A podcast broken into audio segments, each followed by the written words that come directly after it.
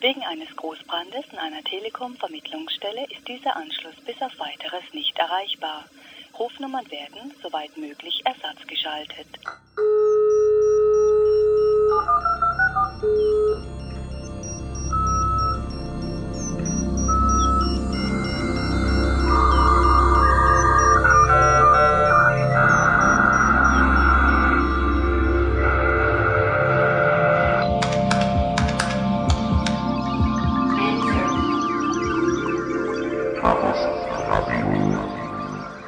Hallo, hier ist Chaos Radio Express Ausgabe Nummer 42, die magische Nummer.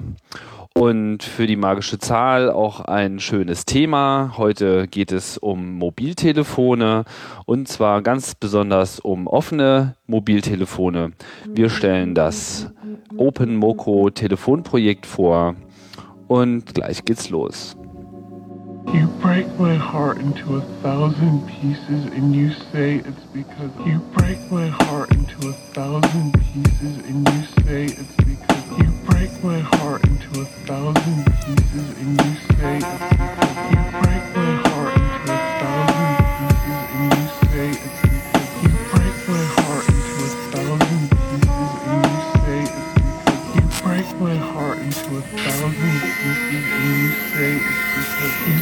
my heart into a thousand pieces and you say it's because I deserve better.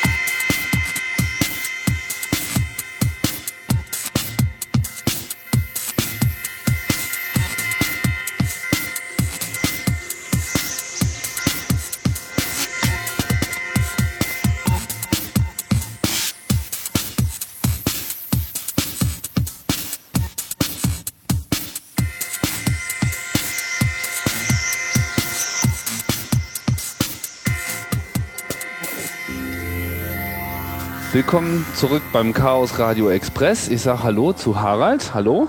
Ja, hallo Tim. Harald, Harald Welte, vielen von euch auch bekannt vom, vom Chaos Radio. Wir hatten auch schon eine oder äh, zwei Sendungen schon zusammen gemacht. Ich bin mir nicht ganz sicher. GPL war das letzte Mal das Thema.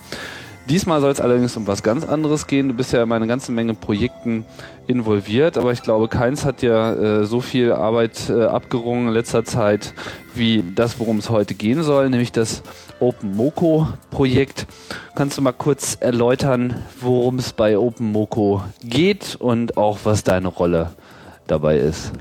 Ja, OpenMoko ist äh, das äh, Projekt, äh, das sich auf die Fahne geschrieben hat, äh, das erste völlig offene, ähm, im Sinne von äh, offene Standards, freie Software, äh, Projekt für Smartphones äh, im GSM-Bereich zu sein. Das heißt, wir haben als Ziel, Software zu entwickeln, die vollständig äh, unter der GPL oder anderen freien Softwarelizenzen steht ähm, und äh, mit der man ein Smartphone äh, betreiben kann äh, und jedermann äh, Erweiterungen schreiben kann und so weiter, wie man das bei freier Software gewöhnt ist.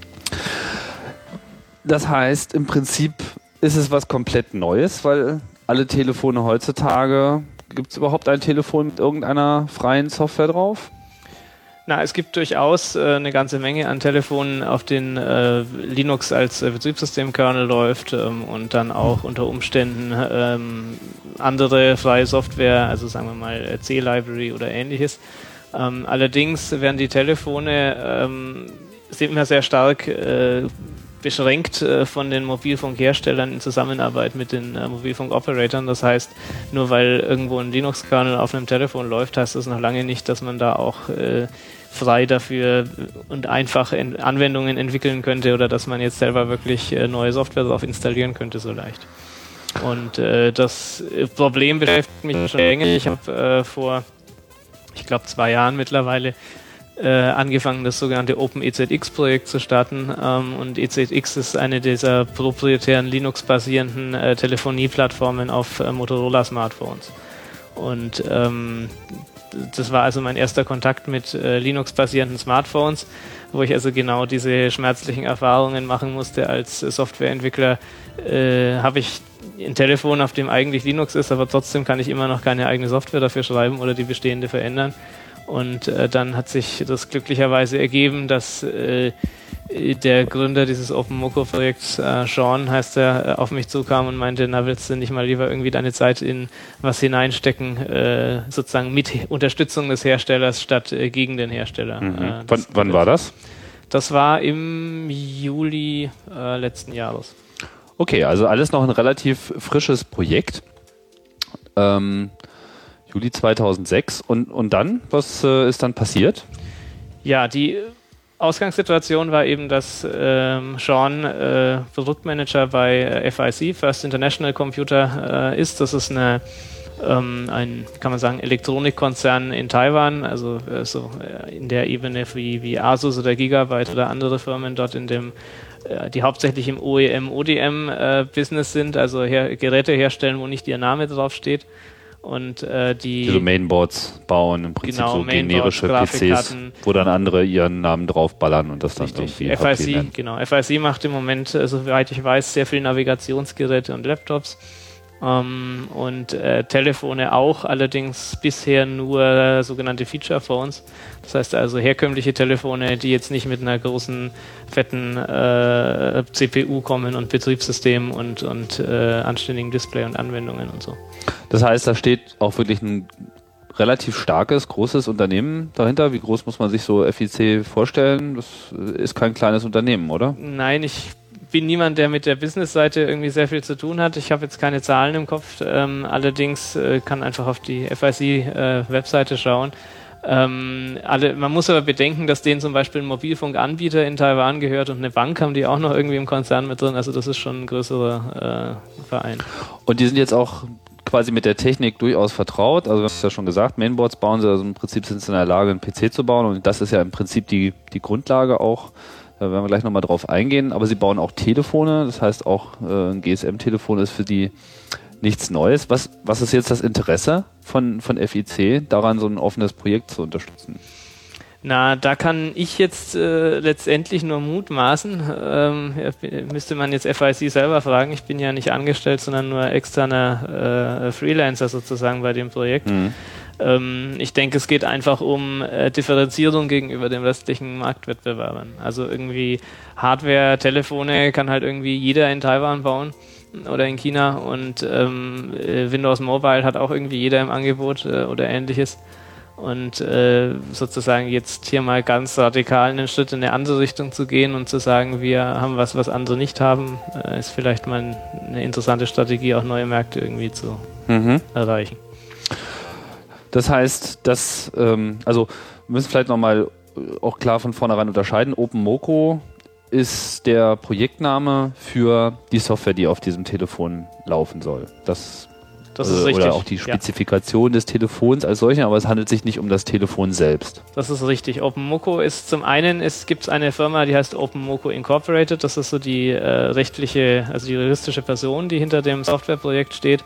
Und dann ist OpenMoko zum anderen äh, quasi eine Art Linux-Distribution für Mobiltelefone, kann man sich das vorstellen. Wobei das erste Telefon, das unterstützt wird und für die natürlich das auch äh, geschrieben wird zunächst, ist eben von FIC das sogenannte Neo 1973 Telefon. Und äh, das heißt, die Hard- und Softwareentwicklung greifen da Hand in Hand ineinander. Und ähm, äh, es wird äh, sowohl von FIC auch äh, Nachfolgetelefone natürlich geben, weitere Modelle äh, in, in der Roadmap, alle, äh, aber auch äh, sind wir aktiv äh, in Gesprächen mit äh, anderen Hardwareherstellern, um sozusagen die, äh, die Hardware-Basis für, für unsere OpenMoko-Software zu verbreitern und auch andere Hardwarehersteller mit äh, zu unterstützen. Das heißt, du rechnest auch schon damit, dass, dass da noch mehr auf den Zug aufspringen. Das, zeichnet sich das schon ab? Ähm, das Interesse ist in jedem Fall da von äh, mehreren Seiten, also auch ganz großen Namen. Da kann ich jetzt natürlich äh, leider keine, keine Namen nennen, aber Okay. es sind auf jeden Fall äh, sehr viel Interesse, sehr viel Gespräche da. Ähm, inwiefern sich das dann tatsächlich auch umsetzt, äh, steht im Moment noch äh, in den Sternen, aber äh, es ist in jedem Fall das Ziel und äh, ist auch absehbar, dass das passiert. Jetzt ist es ja bei, ähm, bei der Hardware, ich, ich stecke da selber nicht so drin, aber ich habe häufig gehört, dass in den Telefonen dann auch das Problem besteht, dass man eben für die Chips, die dort verwendet werden, insbesondere für den GSM-Teil, auch gar nicht so die Spezifikation so ohne weiteres bekommt. Ist das jetzt ein Problem gewesen, überhaupt eine offene Hardware-Architektur zu bauen? Ja, naja, ähm, das Jein kann man, kann man nur mit einem klaren und deutlichen Jein äh, beantworten. Also Okay. prinzipiell, technisch gesehen, ist das eigentlich kein so großes Problem, weil äh, die ganzen, also wenn man sich den Telefoniemarkt anschaut, dann differenziert sich der einmal in sogenannte Feature Phones, das sind so die Kamera- und Musiktelefone oder halt die klassischen Telefone, sage ich mal. Und auf der anderen Seite die Smartphones. Und Smartphones sind eben die Telefone, wo irgendein höheres Betriebssystem läuft, also äh, beispielsweise jetzt Windows Mobile oder eben auch Linux-basierte Betriebssysteme. Und äh, bei den Smartphones ist es so, dass da sowieso zwei unter, also es sind eigentlich zwei Welten. Also man, was definiert ein Smartphone? Kann man das kurz zusammenfassen als, naja, das ist ein traditionelles Telefon mit einem PDA auf einer Platine in einem Gehäuse. Das heißt, äh, man nimmt einen, einen ganz normalen äh, PDA, also irgendwie sowas wie einen iPack oder, oder ähnliches, ähm, und klebt da ein Telefon nebendran auf die gleiche Platine und verbindet das Ganze miteinander und äh, dann äh, hat man äh, sozusagen das Dann ist Gerät. es smart. Genau, dann ist es auf einmal smart geworden. Ähm, und das heißt aber auch, dass dann letztendlich dieser ganze Telefonteil, das ist halt, äh, das hat seinen eigenen Prozessor, meistens einen, einen äh, normale CPU, so ein ARM7 äh, und noch einen DSP, einen digitalen Signalprozessor daneben und dann diese ganzen Funk-Peripheriekomponenten. Ähm, und dann gibt es irgendwo einen seriellen Port oder USB oder irgendeine Art von Schnittstelle und äh, über die kommuniziert dann der eigentliche äh, PDA-Teil, sage ich jetzt mal, äh, mit dem äh, Mobilfunkteil. Und äh, demnach kann man also schon diesen, diesen PDA-Teil, der ja im Wesentlichen irgendein Mobile-Prozessor ist, äh, mit entsprechendem RAM, Flash, irgendwelcher Massenspeichergeräte und sonstigen und dem Display dran, ähm, den kann man ja völlig unabhängig programmieren äh, von dem Telefonteil. Und äh, das Einzige, wo man jetzt eben ran muss, ist dann, wie sieht dieses Interface aus zwischen diesen beiden Welten. Und da gibt es erfreulicherweise eben äh, einen Standard, äh, der äh, des GSM-Forums oder mittlerweile heißt es 3GPP. Ähm, und das ist also ein, äh, oder eine Serie von Standards, zum Beispiel GSM 07.07 und 07.10 und so kryptische Nummern. Und diese Standards sind äh, öffentlich und kostenlos herunterladbar aus dem Netz. Äh, das heißt, wie, wie diese Protokolle aussehen, ähm, äh, ist Hersteller unabhängig und offen dokumentiert. Das sind jetzt Standards, um mit einem, mit, mit was genau zu kommunizieren? Also mit einem GSM-Chip oder Modem, würde man sagen, GSM-Modem. Das sind auch tatsächlich AT-Kommandos äh, im Aua. Ja. ja. Hm. Und ist das auch der, der Level an äh, Zugriff, den man haben will an der Stelle? Also kommt man da auch so an den rohen Datenstrom, der so über das Netz fliegt, dann damit ran? An den kommt man natürlich nicht ran. Also das ist ein Interface, was äh, auf einem sehr hohen Level angesiedelt ist. Ähm, äh, natürlich gibt es Vendor, also von den unterschiedlichen Herstellern der Chipsätze gibt es dann unterschiedliche Dialekte und Abwandlungen dieser eigentlich offiziellen Standards. Und äh, manche haben da auch Erweiterungen, dass man an äh, untere Protokollschichten rankommt, äh, also sowas wie eine Art äh, Paketsniffer oder sowas in der Richtung machen kann. Allerdings die Art von Dokumentation dann über diese äh, herstellerspezifischen proprietären Erweiterungen, die gibt es natürlich wieder nur unter NDA und äh, Weil das heißt ja, wenn man, wenn man mit diesem Funkteil kommuniziert über dieses Protokoll, das, und dann man schickt da AT-Kommandos rum, dann läuft ja auf der anderen Seite Software. Ja. An die man so nicht rankommt. das ist richtig. Und das ist jetzt auch bei dem Neo 1973 Phone so. Das ist bei dem Telefon genauso. Das ist ein ganz klassisches äh, Smartphone-Design. Das heißt, äh, wir haben äh, proprietäre Software auf dieser GSM-Seite, haben dann diese Interf dieses Interface ähm, nach dem äh, 07.x äh, Standards und auf der anderen Seite läuft dann die freie Software-Domäne, also mit Linux und äh, X-Server und GTK und, und äh, derartigen Dingen. Hm.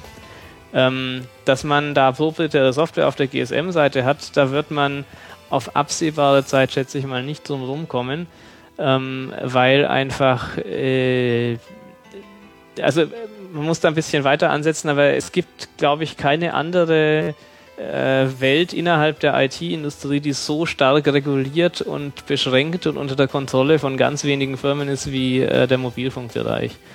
Und ähm, das, äh, wenn man jetzt quasi äh, freie Software auf der GSM-Seite haben will, dann müsste man anfangen, seinen eigenen Chipsatz zu entwickeln, weil es keinen Hersteller der Welt gibt, der einem jemals die Details offenbaren wird, ähm, die man bräuchte, um da eigene Software für den Teil zu schreiben. Aber warum machen die das nicht? Weil sie es nicht dürfen, wegen Patenten, wegen lizenzrechtlichen Fragen, weil sie keine Lust haben oder weil der Geheimdienst mit der Pistole hinter ihnen steht und sagt, wenn ihr das macht, dann weiß ja jeder, dass wir äh, alle abhören. Also was... Äh das ist eine Kombination aus unterschiedlichen äh, Faktoren. Sicherlich spielen all diese Gründe eine Rolle. Ähm, ein Grund ist mit Sicherheit die äh, regulatorischen Bestimmungen äh, seitens FCC und äh, ähm, anderen Standardisierungs- oder, ähm, wie soll ich sagen, ähm, ja, äh, Behörden, die darauf äh, achten, dass eben entsprechend die, die äh, Bestimmungen, was äh, Frequenzbandnutzung und so weiter äh, betrifft, eingehalten werden. Das Problem hat man ja auch schon bei Wireless-Treibern im freien Softwareumfeld. Mhm. Bei GSM natürlich noch viel schlimmer. Äh, zum anderen ähm, ist es aber einfach so, dass wenn man mal Internet mit dem GSM-Netz vergleicht, dann ist GSM eben 100, also die Protokolle zwar bis auf die Krypto-Aspekte davon hundertprozentig offengelegt, ähm, aber äh, alles in der Hand weniger Firmen und ähm, äh, keinerlei öffentliche Schnittstellen oder, oder sonst irgendwie äh, öffentliche Interfaces oder, oder irgendwas derartiges. Und ähm, das ganze Netz beruht im Wesentlichen darauf auch, dass alle Leute, ähm, wie soll ich sagen, Fair Play äh, sich verhalten. Das heißt, das Netz funktioniert, weil eben die Geräte alle mehr oder weniger unter der Kontrolle der Hersteller stehen und weil die Netzbetreiber äh, mit den Geräteherstellern, sowohl was die äh, Basisstationen als auch die Mobilfunkgeräte betrifft, eben alle äh, unter einer Decke stecken. Und wenn er jetzt auf einmal ein Telefon käme, wo jemand irgendwie, keine Ahnung, äh, Pakete mit, äh, was weiß ich, irgendwelchen äh, komischen Inhalten schicken würde, die Protokolle verletzen würden, dann äh, würde es mich nicht wundern, wenn man da bei dem einen oder anderen Exploit oder ähnlichem herauskommt, mhm. wie es eben im Internet auch aussieht, wenn man irgendwie, keine Ahnung, Pakete mit ungültigen Header-Flags oder sonst irgendwas durch die Gegend schickt irgendwo. Also ohne, ohne das jetzt, äh, ohne, ohne die vertiefen zu wollen, aber ja. ich, äh, da ja im Prinzip der, die GSM-Seite vollständig offen spezifiziert ist. Was hält einen eigentlich davon ab, jetzt auf Basis von, sagen wir mal, so einer Software-Suite wie GNU Radio äh, ein eigenes Telefondesign zu machen, wo vielleicht dann ein richtiger Prozessor die Arbeit macht. So, meine, leistungsfähig sind die Prozessoren auch im Embedded-Bereich mittlerweile genug, denke ich, um das äh, zu leisten. Was ist da die Bremse? Könnte so ein Telefon nicht zugelassen werden? Also es, es wird mit Sicherheit nicht zugelassen werden nach gängigen äh, Zulassungsvorschriften im Moment. Ähm, was einen davon abfällt, äh, abhält, ist im Wesentlichen äh, der, der Aufwand. Also ähm, auch, ich meine, wie viele Mobilfunkhersteller gibt es tatsächlich? Ähm, dann, wenn man das noch reduziert, auf wie viele Mobilfunk-Chipsatzhersteller gibt es auf der Welt? Und dann wiederum haben nicht mal die alle ihren GSM-Stack selber geschrieben, sondern lizenzieren den wieder. Und wenn man so mit Leuten aus der Mobilfunkbranche spricht, ich bin ja niemand, der da aus der Ecke kommt, dann sagen die, naja, es gibt vielleicht vier oder fünf GSM-Stack-Implementationen, das war's. Und äh, die werden halt lizenziert von allen Firmen. Das heißt, ähm, äh, sowas von Grund auf neu zu implementieren, ähm, geht sicherlich, äh, weil man die ganzen Spezifikationen hat, aber es ist nicht, nicht unerheblich der ganze Signalverarbeitungsteil dran. Ich meine, man hat einmal die ganzen Protokolle, wie man halt auch TCP/IP hatte im Internetbereich oder halt noch Ethernet und was auch immer. Ähm, aber dann eben diese ganze Funkgeschichte. Äh, GSM hat unglaublich äh, strenge Auflagen, was äh, äh, Spektrumbreite und äh, Time, also Zeitslot-Genauigkeit und solche Dinge hat. Ähm, und äh, da steckt schon ziemlich viel Know-how drin. Das heißt, es ist ein, äh, eine ziemliche, ähm, also es sind schon ein paar Mannjahre, die da drin stecken. Ähm, und zum anderen dann eben, welche Firma würde diese Investition machen, wenn das Resultat danach dann eben eh nirgendwo zulassungsfähig wäre? Ja gut, aber so ein Telefon, wenn es erstmal existieren würde, könnte man ja auch äh, einschalten, ohne da jetzt auf eine Zulassung zu warten. Das, ja. ja, das wäre dann aber auch natürlich wieder äh, nicht zulässig, äh, weil es ist ja nicht zugelassen. Aber äh, nein, natürlich wäre das auch mein Traum, äh, so eine Art von Telefon zu haben. Und ich denke, irgendwann werden wir das auch sehen. Wahrscheinlich dann, wenn GSM gerade irgendwie ein halben, halbes Jahr vorm Abschalten irgendwie steht, äh, wird es sowas mal geben. Ähm, sicher, ja. Aber im Moment haben wir ja noch nicht mal die Situation, äh, dass wir wirklich äh, in, also im Handel befindliche Telefone hätten, äh, die fertig entwickelt sind, äh, wo überhaupt mal nur die, die, äh, die PDA-Seite, sage ich mal, Mhm. sogenannte Application Processor. Okay, ich denke, wir kommen da gleich auch nochmal auf den Bereich ein bisschen zurück, wenn es um ähm, Krypto geht, aber vielleicht sollten wir erstmal auf das, auf jetzt dieses Telefon, was jetzt unter Entwicklung ist, mal genau draufschauen und mal zu gucken, was da eigentlich genau drin ist. Da es ja jetzt vollständig spezifiziert ist, wenn man jetzt mal den GSM-Teil rausnimmt, ist das ja das, worauf sich im Prinzip die Entwickler derzeit konzentrieren, wenn ich das richtig sehe. Ähm, Neo 1973 heißt so, weil es ein neues Telefon ist und bezieht sich auf 1973, als ein Martin Cooper mal das erste Mobiltelefon erfunden und vorgestellt hat. Genau. Was, was steckt jetzt drin in der kleinen Büchse? Ja. Also klein ist es ja, ne? Also es ist wirklich so ein typisches kleines Phone, jetzt eben gerade noch in der Hand. Äh, sehr kompakt, der Bildschirm ist extrem hochauflösend. Was steckt unter der Haube? Ja, also äh, wir haben zum einen den GSM-Teil, das ist äh, von Texas Instruments ein sogenannter Calypso-Chipsatz. Ähm, der kann äh, in der Variante, wie wir sie gegenwärtig vorliegen haben, die Hardware, kann der nur äh, 2G, also äh, GSM und GPRS, äh, kein Edge, kein UMTS. Ähm, Also mit anderen Worten, normale Telefonierfunktion und so das Minimum an Datenpaketkommunikation, aber noch keine der gesteigerten Geschwindigkeit. Hochgeschwindigkeiten, geschweige denn UMTS. Ja, Mhm. richtig. Und ähm, äh, auf der äh, PDA-Seite, wenn wir es so bezeichnen wollen, äh, ist es ein Samsung äh, S3C2410. Das ist ein äh, sehr weit verbreiteter System on a Chip, ähm, der einen ARM 920 äh, Kern hat, also ARM-Architektur. Ähm, und wir haben da 128 Megabyte, was für ein Telefon extrem viel ist, Arbeitsspeicher. Und in der aktuell vorliegenden Hardware 64 Megabyte Flash. Ähm, wir kommen da mit 64 Megabyte aus, weil äh, das äh, komprimiert ist. Ähm, es wird allerdings, äh, später vielleicht nochmal zur Roadmap kommen, äh, in, in Kürze wird es eine Variante mit 1 Gigabyte geben. Dazu kommt noch ein Transflash-Slot. Transflash ist, äh, oder auch MicroSD, ist äh, der allerkleinste ähm, Formfaktor für äh, so Speichermedien. Und äh, da gibt es Karten bisher bis 2 Gigabyte und in Zukunft auch 4 Gigabyte Karten dafür. Auch in bezahlbar? Die sind auch bezahlbar. Die 1 Gigabyte Karten kosten 17 Euro oder so. Also das Oh. ist äh, Also mit anderen Worten, man kann sich für, weiß jetzt nicht, was äh, gibt es schon einen Preis für dieses Neo äh, 1973? ja der äh, Preis, äh, der jetzt von uns angesetzt wird für die sogenannte Phase 1. Phase 1 ist sozusagen äh, öffentlicher Verkauf. Jeder kann sich eins bestellen. Ähm, allerdings die Software noch äh, für Entwickler, nicht für End-User, ähm, wird äh, 350 US-Dollar sein.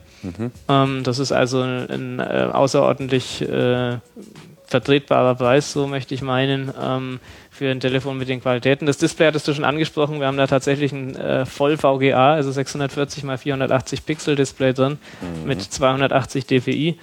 Ähm, das ist also, äh, ich habe noch nie ein Gerät in der Größe gesehen, was so ein, so ein hochauflösendes Display hätte, hat. Das ist doch noch äh, hochauflösender als die Nokia ähm, äh, 700er und auch das neue, äh, diese Webpads, die ja auch schon eine sehr hohe Auflösung haben. Und auch nochmal deutlich auflösender auch als das iPhone, was angekündigt ist. Das liegt ja aber nur bei 160 dpi.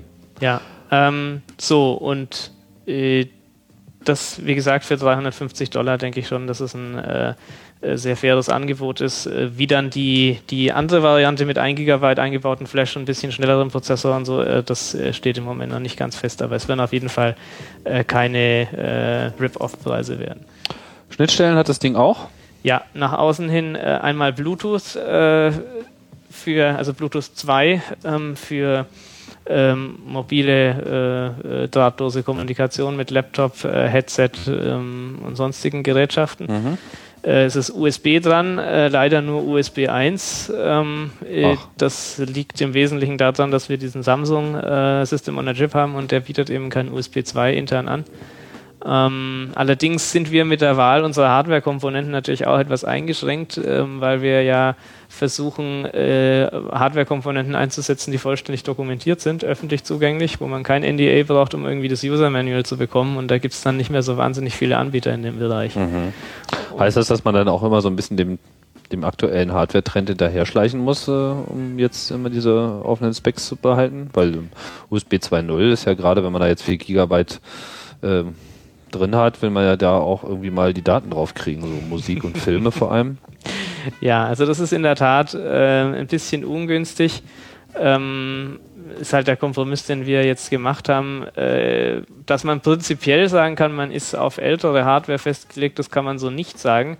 Es ist halt nur für uns auch ähm, als Newcomer sozusagen mit dieser, sowohl was jetzt die Hardware-Architektur äh, mit, der, mit der Angabe möglichst äh, lauter frei dokumentierte Komponenten einzusetzen, als auch auf der anderen Seite mit dieser freien Software äh, haben wir natürlich auch noch eine relativ ungünstige Marktposition gegenüber den Herstellern, um zu sagen, hey, naja, wir nehmen euren Chip nur, wenn ihr irgendwie eure Doku offen macht, dann äh, ist es natürlich jetzt äh, vielleicht beim zweiten oder dritten Telefon, äh, wenn sich das mal erfolgreich verkauft hat, auch eine andere Ausgangsposition. Mhm. Mein FIC hat schon die entsprechenden äh, Verbindungen zu, ich meine, die kaufen ja nicht schlecht irgendwie Hardware-Komponenten ein bei, bei äh, Samsung oder ähnlichen Konzernen.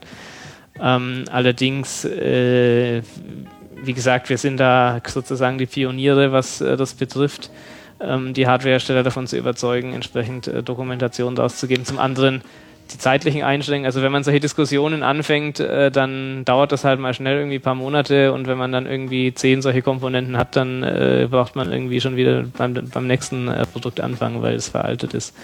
Ja, mich wundert, dass jetzt auch dieses System on a Chip Ding nicht, äh, also nicht alle ausreichend spezifiziert sind, weil wir ja gerade meinen, dass man so eine ja. Systemintegration das ist auf ganz, Dokumentation setzen sollte. Ganz furchtbar. Äh, sehr bedauerlich ist in dem Zusammenhang auch, muss ich an der Stelle loswerden, dass Intel, äh, Intel hat ja diese PXA 270 oder auch 250 vorher, ähm, X-Scale-Prozessoren äh, hergestellt, die in unglaublich vielen Mobiltelefonen, äh, Organisern, PDAs, äh, was auch immer verbaut worden sind. Ähm, diese Business Unit haben sie verkauft an Marvell äh, das, seitdem äh, ist da auch nichts mehr zu machen. Also Intel hat ja die Policy, dass äh, also eine, eine wirklich Intel-weite Corporate Policy, die vorschreibt, dass sämtliche Hardware entweder offen zu dokumentieren ist oder GPL-lizenzierte Treiber zur, zur, Verfügung zu stellen sind. Ach. Ja, jede Abweichung davon muss explizit genehmigt werden. Ähm, und äh, das war also ganz traumhaft mit, mit diesen äh, X-Scale-Prozessoren. Jetzt hat, haben sie das an Marvell verkauft und was macht Marvell? Bei Marvell bekommt man nicht mal mehr eine Produktliste, also eine Liste mit, mit äh, Chip-Bezeichnungen, die sie überhaupt herstellen, ohne dass man NDA unterschreibt. Also du kannst auf die Marvell-Seite gehen und da gibt es gerade noch so mal Hallo, herzlich willkommen, bitte machen Sie sich einen Account und faxen Sie uns dieses NDA, wenn Sie die Liste unserer Produkte sehen wollen. Also das ist schon irgendwie... Was steckt da dahinter? Also es ist, das ist, es ist einfach total bescheuert. Also ich meine, selbst wenn man mal annehmen würde, dass irgendwo ganz hochgeheimes Intellectual Property stecken würde, dann aber doch bitte nicht in der Liste der Produkte, die man anbietet. Ähm, ja, also es ist schon, es ist schon irgendwie alles sehr schräg. Ich, äh, aber gut, äh, kommen wir zum Thema zurück.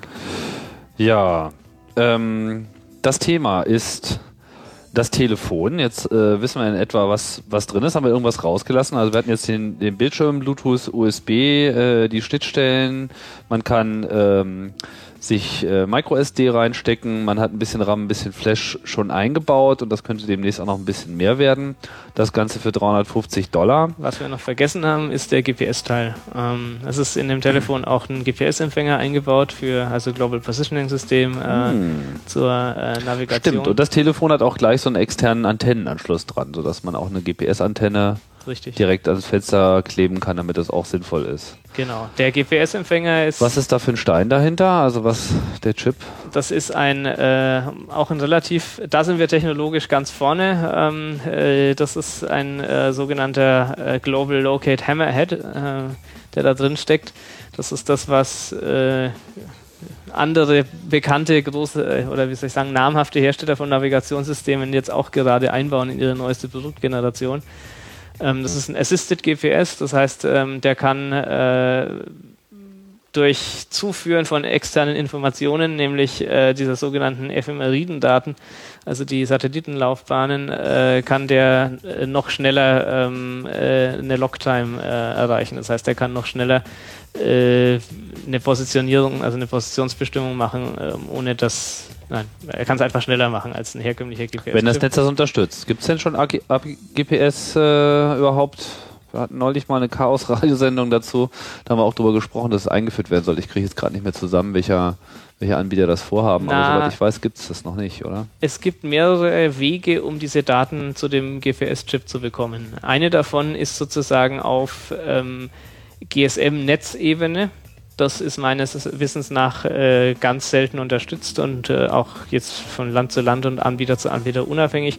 Das äh, unterstützen wir erst gleich gar nicht mal äh, in unserem Telefon, zumindest bisher nicht. Ich meine, das müsste einfach Software, die man noch schreiben müsste. Äh, haben wir deswegen nicht implementiert, weil wir eh nicht wissen, dass das jemand wirklich benutzt von Netzseite her. Mhm. Was wir äh, haben, ist die Möglichkeit, eben diese Daten über IP herunterzuladen. Das heißt, man macht das dann über GPRS. Äh, wenn man sich den Datenverkehr äh, finanziell erlauben kann, je nachdem, wie viel man dafür zahlt. Also es sind nicht furchtbar viel Daten. Ähm, oder aber man kann natürlich auch, äh, wenn man das Telefon dann eben zu Hause liegen hat, über Bluetooth ähm, oder über USB-Netzwerkprotokoll äh, die Daten herunterladen, dass man das nicht über GPS machen muss, aber dann kann man sich da die nächsten paar Tage irgendwie Ja, aber wo kriegt man denn die Daten her? Äh, zum einen betreibt der Hersteller des, also Global Locket, der Hersteller des Chips-Server, wo man das runterladen kann. Zum anderen äh, gibt es die auch frei bei der NASA und bei irgendwelchen anderen. Äh, Das heißt, das sind. Daten, die ähm, nicht location-spezifisch sind. Ich muss dem nicht sagen, wo ich in etwa bin, sondern es ist im Prinzip die Gesamtinformation, wie die Satelliten gerade stehen. Laufen. Also es sind Laufen. quasi die, die Abweichungen von den Soll-Umlaufbahnen der Satelliten, wie sie prognostiziert werden für die nächsten 48 Stunden oder irgendwie so. Ah, okay. Ja. Und ähm, dadurch. Der Rest ist eh schon im Chip sozusagen als, als Intelligenz vorhanden und mit der zusätzlichen Information kann der Fix, also das Einstellen auf, wie sieht es jetzt wirklich genau aus auf dem Himmel, schneller erfolgen. Richtig, genau. Okay, aber funktioniert auch ohne das? funktioniert ohne das. Das heißt, man hat im Prinzip ein Gerät, was Telefon ist und komplette GPS-Navi mit eingebaut hat. Ja, wobei bei Navi hat man halt wieder das Problem, was. Also Navi meine ich jetzt nicht Navi-System wie im Auto, sondern halt eine Navigationshilfe, weil man einfach schon mal die Position hat. Ja, wir, wir versuchen das also eher, äh, natürlich könnte jetzt auch, also, also es gibt äh, zwei, drei Projekte, die äh, als freie Software Navigations, äh, also Auto, also Routing-Systeme für, für Kartenmaterial und so implementieren. Das sind aber auch Projekte, die jetzt äh, deutlich hinten nach sind, was im Vergleich zu kommerziellen Anbietern. Dann hat man ja auch immer das Problem, äh, wo bekommt man das Kartenmaterial her und dann äh, gerade noch bei einem Telefon, was international verkauft wird, ja in jedem Land gibt es irgendwie andere Quellen für Kartenmaterial und, und andere Gesetzgebungen dazu. Na gut, so im. Zweifelsfall, wenn man die Position hat, kann man sich ja auch einfach eine Webanwendung äh, hochholen und sich das dann von, was weiß ich, Google Maps oder keine Ahnung. Das äh, ist richtig. lassen. Es ist richtig. Äh, da gibt es die Möglichkeiten. Zum anderen ist es so, dass äh, für uns das GPS auch eher so eine Art Enabler für äh, allgemein äh, lokat, also wie soll ich sagen, ähm, ortsbezogene Profile ist. Das heißt, ähm, wir haben so das Konzept von äh, Dingen, die, naja, wenn das Telefon weiß, dass ich gerade bei meinem Arbeitgeber bin und das ist ein privates Telefon zum Beispiel, dann kann das halt automatisch in den Silent Mode umschalten, wenn ich an der oder der äh, Stelle bin, äh, solche Dinge. So Kino. Ja, Kino beispielsweise. Nein, aber naja, davor halt. Ich meine, Mhm. ja, irgendwie so. Ähm, das ist also so ein Konzept und diese, diese Information, an welchem Ort bin ich denn gerade, die kann halt zum einen kommen von, äh, welche Bluetooth-Geräte sind in der Umgebung. Also wenn mein Rechner zu Hause irgendwie eine Bluetooth-Adresse hat, eine bestimmte, ähm, und das äh, in der Wohnung ist, wo ich keinen GPS-Empfang hat, dann weiß das Telefon halt trotzdem, ich bin zu Hause, weil zu Hause ist eben dieses Bluetooth äh, irgendwie in der Nähe. ähm, und so über derartige Dinge. Ähm, äh, auch im Übrigen hat man immer noch die, die Zell-IDs, also äh, vom GSM-Netz her, die, äh, wo, also an welcher Basisstation bin ich gerade angemeldet zum Beispiel. Und also über das System funktionieren ja auch diese Home Zones von, von den diversen äh, Mobilfunkanbietern. Mhm. Und also man hat schon einiges an unterschiedlichen Informationsquellen, wo bin ich denn gerade, mit unterschiedlicher Genauigkeit natürlich, aber ähm, so das ist quasi unser äh, primäres Einsatzgebiet für dieses äh, GPS, um zu sagen, wir wollen ähm, dem Anwender die Möglichkeit geben, Funktionen des Telefons und äh, Profile und der- derartiges auch an Orte koppeln und nicht nur an, an Zeit oder sowas. Jetzt wendet sich das Telefon ja primär auch erstmal an einen Entwickler, weil da ist noch eine ganze Menge Arbeit zu tun. Haben wir denn die Hardware jetzt komplett durch? Die Hardware haben wir jetzt komplett durch, das ist richtig. Ähm, äh, da Also man, was man, was wir noch nicht erwähnt haben, ist auf dem Display ist natürlich auch noch ein Touchscreen Ja. quasi mit drauf. Das heißt, man kann entweder mit so einem kleinen Stylus oder auch direkt mit dem Finger auf den, äh, auf den Display rumtappern. das ist richtig. Und äh, ja, damit haben wir dann auch, glaube ich, den, den Hardware-Teil. Und jetzt stellt sich natürlich die Frage, wie kriegt man das alles zum Laufen? Also was, was befindet sich jetzt eigentlich auf diesem Telefon und äh, wo kommt das her? Was, was macht das OpenMoko-Projekt? Ja, also zuallererst äh, können wir mal ganz unten anfangen. Äh, wenn ich irgendeinen Computer äh, booten will, dann habe ich da immer einen Bootloader. Ähm, der Bootloader, den wir verwenden, ist äh, U-Boot. Der ist äh, sehr bekannt im freien Softwarebereich. Ist also ein Bootloader, der für sehr viel unterschiedliche Architekturen und ähm, System on Chips läuft. Wir haben da sehr viel noch dazu äh, geschrieben, ähm, um den äh, erstens äh, für ein Gerät fit zu machen, was äh, kein, keine Tastatur oder ähnliches hat, wo man äh, mit dem Bootloader interagieren könnte. Ähm, zum anderen äh, ist natürlich bei so einem Telefon dann doch noch einiges an Details anders als bei einem normalen Embedded-Gerät. Ähm, man denkt nur an das ganze Power Management und, und ähnliche Dinge. Ähm, so, das ist also der Bootloader ist U-Boot, GPL-lizenzierte Software, die von uns äh, entsprechend erweitert also angepasst U-Boot steht für Universal Bootloader, sollte man vielleicht nochmal. Genau. Sehr schöner Name.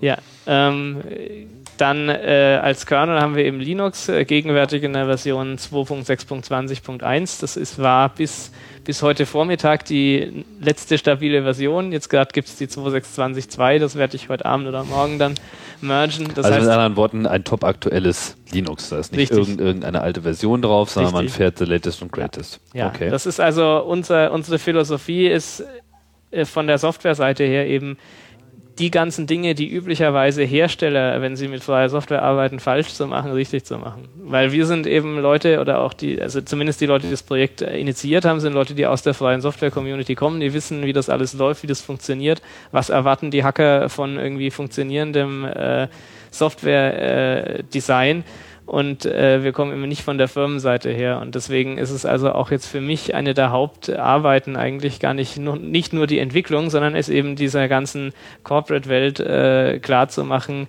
wie äh, freie Softwareentwicklung aussieht. Ja, dass man eben nicht irgendwie irgendwelchen Code irgendwo hier nimmt, den forkt und, und den so irgendwie shippt, sondern dass man saubere Patches macht, Feature für Feature, dass man die oben aufsetzt, dass man die wieder zurückmergt in die eigentlichen äh, ursprünglichen Softwareprojekte und so weiter. Und um das auch am Leben zu erhalten, dass eben das nicht Richtig. einfach nur so einmal läuft und danach kümmert sich keiner mehr drum, sondern dass genau. man auch die Community für sich gewinnt und sagt, okay, hier gibt's eine populäre neue Plattform, ist ein Telefon, brauchen wir sowieso. Wir haben nicht nur Desktop-Computer und Laptops, sondern wir müssen auch das aktiv unterstützen. Und wenn man dann sich äh, auch beteiligend bei den anderen Projekten mit einbringt, dann kann man auch erwarten, dass man was zurückbekommt.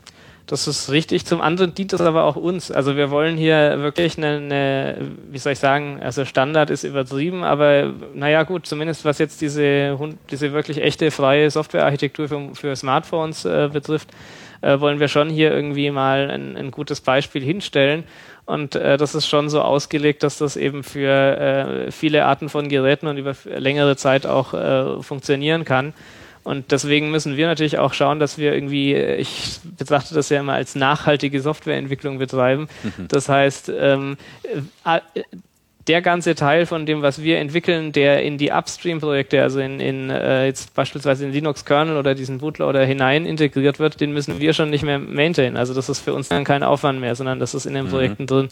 Ja, und das ist eine Denke, die für diese Embedded Software-Entwickler in Fernost irgendwie völlig neu ist, ja, dass man keine Wegwerfprodukte entwickelt, sondern dass man irgendwie äh, Dinge entwickelt, die also von äh, über viele Jahre hinweg funktionieren sollen und äh, auch äh, immer mitwachsen mit, mit der Technologie. Und so. Mit anderen Worten, da ist auch eine ganze Menge Energie nötig gewesen, diese neue Denke dann auch äh, bei den ähm, Projektpartnern zu installieren das ist in der Tat äh, schon ein extremer, ähm, wie soll ich sagen, ein extremer eine Herausforderung. Umschwung dort, ja. ähm, also das klappt äh, mal mehr, mal weniger, das muss ich ganz offen äh, zugestehen. Das äh, hätte ich mir nicht so schwierig vorgestellt. Ähm, aber man muss natürlich auch sehen, die, die personelle äh, Situation. Wir haben jetzt im Moment aus der Community, wenn man mal Sean dazu zählt, der ist jetzt zwar kein, kein richtiger Entwickler, aber auch jemand, der so mit aus der Philosophie heraus und so weiter kommt, äh, dann äh, bin ich zuständig, also offizielle Betitelung, ähm, was war es doch gleich, ähm, äh, System Level Architect, nein, wie war das doch? Äh, Senior Software Architect System Level, genau. Uh. Das heißt, äh, ich bin also für die Systemebene zuständig, das heißt äh, eben Bootloader, Kernel, ähm, dieser GSM-Kommunikationsinfrastruktur-Teil, Netzwerkunterstützung, Bluetooth, diese ganzen Sachen. Ähm, die User Interface Geschichten macht Michael Lauer, der ist in Frankfurt auch äh, ein Deutscher hier. Also äh, er ist so für die für diese eigenen, also für die Widgets und die User Interface Klassen und diese Dinge zuständig, die es eben gibt äh, auf der Ebene.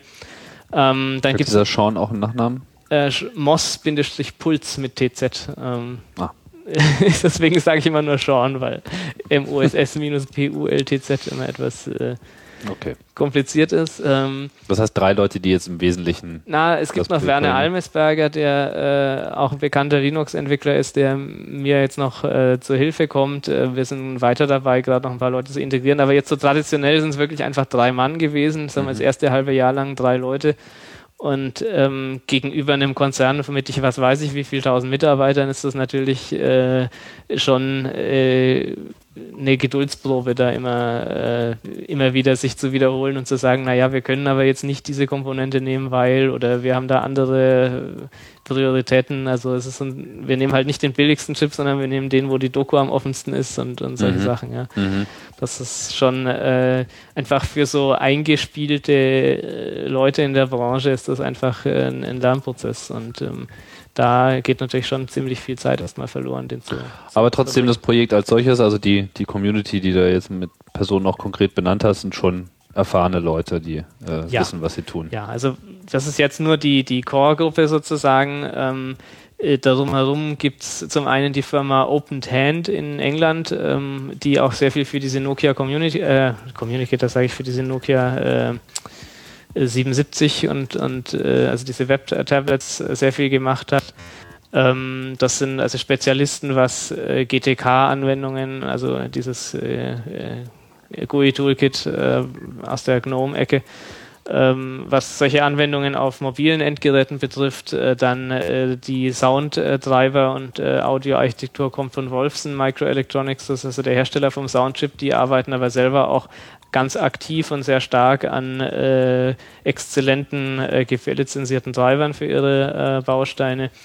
Ähm, dann äh, gibt es eine Firma, die heißt äh, Funambol, die machen äh, SyncML, also äh, Synchronisierungsgeschichten. Äh, die ist mit im Boot äh, für die Synchronisierung von unseren PIM-Anwendungen mit der Desktop-Seite ähm, und so weiter. Also da gibt es eine ganze Menge von äh, Partnern äh, und aber jetzt eben auch die Entwicklergemeinde. Seit 11. Februar haben wir ja ähm, alles, also unser Wiki und äh, den Quellcode-Baum und äh, Bugzilla und all diese ganzen äh, Tools sind offen. Jedermann kann einsehen, jeder kann sich auf die Mailinglisten äh, subskribieren und entsprechend teilnehmen an dem ganzen Projekt. Also das Wie, heißt, viel, wie groß ist das Interesse so an dem Projekt von außen? Außerordentlich groß. Ähm, man könnte fast sagen zu groß, äh, weil äh, dann natürlich auch sehr viel Aufwand äh, sozusagen mit der externen Kommunikation drauf geht. Mm, ich habe jetzt keine aktuellen Zahlen, aber wir hatten also, wir haben eine Community-Mailingliste, das ist unsere älteste öffentliche Mailingliste, wo wir also ähm, seit Ende letzten Jahres äh, schon bevor wir Quellcode und irgendwie sonstige Dinge offengelegt hatten, äh, versucht haben, ein bisschen äh, ein Forum zu bieten für Leute, die sich da interessieren dafür. Und da waren damals schon, bevor wir überhaupt unsere Sachen offengelegt hatten, irgendwie knapp 3000 Leute drauf. Ähm, also es ist äh, wirklich Alle wollen Leuten, ein Telefon. ja, vielen Mhm. Leuten scheint es unter dem Nagel zu brennen oder wie auch immer man das Mhm. ausdrücken mag, jetzt endlich mal ein Telefon zu haben, wo man irgendwie seine eigene Software drauflaufen lassen kann. Mhm. Ähm, und Gut, Stichwort eigene Software drauf laufen lassen. Jetzt haben wir ja schon gesagt, da äh, gibt es halt so eine Systemarchitektur, die basiert auf Linux. Und dann gibt es natürlich auch eine grafische Anwendung, die basiert auf dem auf der G-Welt. Äh, Genau. Es gibt die G-Welt, es gibt die K-Welt, hier kommt die G-Welt. G-Welt war schon immer sehr stark eigentlich im mobilen Bereich. Nokia hat ja auch dieses 770, das ist zwar kein Telefon, aber zumindest ein wie ein Telefon aussehendes mobiles Gerät. Auch da war ja schon eine GNOME, also GTK-basierte Oberfläche. Ist das ähnlich? Muss man sich das ähnlich vorstellen oder kommt was ganz anderes dabei raus? äh, von der darunter liegenden Architektur ist es in der Tat ähnlich. Das heißt, wir nehmen so diese, diese G-Welt, also äh, glib, äh, GTK, GDK, ähm, äh, Pango, ATK, ähm, was weiß ich, Gconf, äh, DBus, was auch immer, um jetzt noch ein paar irgendwie Abkürzungen und Akronyme in das Mikrofon zu genau, kotzen. um den Podcast Ähm, schön komplex zu machen. Genau. Ähm, RTFM. ja, das heißt, äh, das ist schon in der Tat richtig. Wir haben aber da oben drauf und zwar in der Tat tatsächlich völlig sauber oben drauf. Wir patchen keiner, keines dieser Pakete. Also wir haben kein verändertes äh, GTK und so weiter. Das sind alles ganz normal die, die Vanilla-Sourcen, wie man so schön sagt im, im Kauderwelsch. Ähm, und äh, obendrauf legen wir unsere eigenen äh, Widgets und Klassen und so weiter. Da gibt es einmal die sogenannte libmoco UI, also für User Interface, ähm, die dann äh, die Widgets, die wir eben in unseren äh, sogenannten Native OpenMoko Anwendungen verwenden. Also da gibt es dann sowas wie Finger-Buttons, das sind Knöpfe, die eben so groß sind, dass man sie mit dem Finger bedienen kann. Da gibt es ein Finger-Wheel, das ist zum Scrollen mit dem Finger auf dem Display. Dann gibt es äh, halt irgendwelche ähm, Entry-Boxen und Dropdown-Menüs und so weiter, wie man das halt hat bei grafischen Oberflächen. Aber wir haben da eben unsere eigenen Klassen aufsetzend auf GTK. Das heißt, wir können jede beliebige GTK-Anwendung, die man unter Linux äh, oder anderen Unix-artigen Betriebssystemen äh, übersetzen kann, äh, können wir eben auch auf dem Telefon laufen lassen. Ähm, nicht zuletzt wegen der hohen Auflösung. Also alles, was auf einem 640 x 480 äh, äh, Low-Resolution Desktop-PC laufen würde, kann auch auf dem Telefon laufen. Allerdings die Anwendungen, die wir schreiben, die benutzen eben nicht das GTK direkt, sondern da liegt dann diese Open äh, Moco äh, Komponenten, äh, also die Klassen, äh, das sogenannte Open Moco Framework, genau, jetzt der Name ist es, dazwischen, äh, damit unsere Anwendungen alle ein einheitliches Look and Feel haben und äh, einheitlich integriert sind und so weiter. Mhm. Was ja sicherlich sehr wichtig ist, weil ich denke, von, von einem Telefon erwarten die meisten Leute nicht unbedingt, dass es jetzt daherkommt wie der typische, typische Linux-Desktop eines Entwicklers. ähm, die Linux-Welt hat sich ja schon immer ein bisschen schwer getan mit einfach zu benutzenden Benutzerschnittstellen. Da tut sich natürlich eine ganze Menge und in letzter Zeit gibt es auch riesige Fortschritte, nicht nur in der G-Welt, sondern auch in der äh, K-Welt. Da habe ich ja auch neulich mal einen Podcast zu gemacht und auch äh, war auch vor kurzem auf der FOSDEM in Brüssel. Also es gibt da sehr viel Bewegung. Was ist denn so der, äh, der Ansatz an der Stelle? Inwieweit wird denn da über das User Interface neu nachgedacht, um jetzt auch wirklich ein Telefon zu produzieren, was, was mithalten kann? Weil was bisher derzeit auf dem Markt ist, ist äh, furchtbar schlimm und grausam. Ich leide selbst äh, erheblich unter meinem Nokia-Telefon und auch mit allem anderen habe ich eigentlich äh, wenig Freude. Was habt ihr denn da für einen Ansatz? Ja, da bin ich jetzt so ein bisschen der, der inkompetente Der falsche, ich Befragte. weiß, aber du Ich weißt ja, ich dass- das dass nur Leute vorab, dran arbeiten, ja, ja. ja, ja. Ich sag das nur vorab, äh, dass also man, man möge mir verzeihen, wenn ich jetzt irgendwie Dinge äh, nicht im richtigen Lichte irgendwie äh, beschreibe. Ähm, also ich bin da schon auch so bei der Konzeptionierung mit beteiligt dieses User Interface ist da natürlich eher so die funktionale Seite. Das heißt, äh, welche Funktionen brauchen wir, wie, wie stellen wir die vielleicht dar und so. Aber was diese ganze ähm, äh, also dann die, die eigentliche Führung durch das Interface und diese ganzen Dinge betrifft, da bin ich jetzt wirklich absolut gar nicht äh, äh, integriert. Ähm, es ist schon so, dass wir uns einfach als, wie soll ich mal sagen, Power-User äh, oder äh, Leute, die sehr stark mit, mit äh, technischen Geräten irgendwie interagieren, hingesetzt haben und gesagt haben, naja, was möchten wir denn eigentlich von so einem Telefon? Was soll das können? Welche Funktionen braucht irgendwie äh, dieser Dialer? Also Dialer ist sozusagen die Telefonanwendung davon. Ähm, und äh, was, was will man da haben, was will man nicht? Und äh, wir haben da schon eben sehr an uns selber gedacht, also an einen sehr technischen äh, Anwenderkreis, der, der gerne äh, tolle Features hat. Auf der anderen Seite ist Sean aber eben jemand, der aus der äh, klassischen äh, Design-Ecke kommt. Ähm, der hat irgendwelche Webdesign-Awards bekommen in den USA mal früher und was auch immer. Also äh, jemand, der wirklich ein Auge hat für, für sämtliche Arten von äh, sowohl jetzt optisches Design, aber auch eben äh, User-Interface-Design-Geschichten. Und ähm, jetzt von den Features zum Beispiel, also was ich schon immer mal haben wollte, ist eine anständige Communication History in einem Telefon. Das heißt sowas wie äh, an den Kontakt gebunden. Wann habe ich zum letzten Mal mit ihm telefoniert? Äh, wann habe ich ihn angerufen? Wann hat er mir angerufen? So eine Art Backlog. Das Ganze dann kombiniert mit einem Backlog der SMS oder dann am besten noch der E-Mails, die man ihm geschickt hat und solche Dinge. Also einfach wirklich funktional äh, Dinge zu bieten, äh, die wir uns als äh, irgendwie aus dem Internet kommenden äh, Techies, sage ich mal, äh, gedacht haben, dass man die eigentlich endlich mal bräuchte. Ähm, mhm. Wird es denn auch ähm, einen E-Mail-Client geben? Oder? Ja, ja, ja, ja, ja. Also ein Webbrowser ist wahrscheinlich auf jeden Fall drauf, Richtig. aber es soll auch ein E-Mail-Client. Was genau. nimmt man da? Also ähm, wird da auch was Neues gebaut oder? Na, da, gibt es die sogenannte Dates an äh, Dates sag ich schon, Contacts Anwendung. Also es gibt quasi so eine so eine PIM äh, oder eine in Entwicklung befindliche PIM Suite, wie man das sagt, also diese Personal Information mhm. Manager, also äh, äh, Kalender dann auch mit Synchronisierung und so weiter und äh, Kontaktverwaltung. Das wird alles neu entwickelt so. oder da wird was genommen, was es schon gibt? Da gab's äh, die, die Firma OpenTand hat da eben äh, schon angefangen äh, gehabt, äh, was zu entwickeln in dem Bereich. Die nehmen also so diese Konzepte aus dem GNOME Desktop Bereich, also dieser sogenannte Enlightenment äh, Database Server EDS zum Beispiel als Backend äh, mit dem entsprechenden APIs, den EDS APIs dann über über Debus ähm, zu den Frontend-Anwendungen. Und ähm, äh, die hatten da eben angefangen, schon Dinge zu machen, die sehr vielversprechend aussehen. Und äh, da gibt es jetzt eben entsprechend das Abkommen, dass die äh, das äh, weiterentwickeln und speziell für OpenMoko eben mit unserem User Interface verheiraten dann. Mhm. Und Chat? Ähm, Java? Ja, äh, ja. Wir haben. genau. das ist für ähm, mich die wichtigste Anwendung. Für mich natürlich auch. Das ist ja eben das, das Schöne, dass da so Leute dran arbeiten, die irgendwie äh, ein ähnliches Kommunikationsgebaren irgendwie an den Tag legen.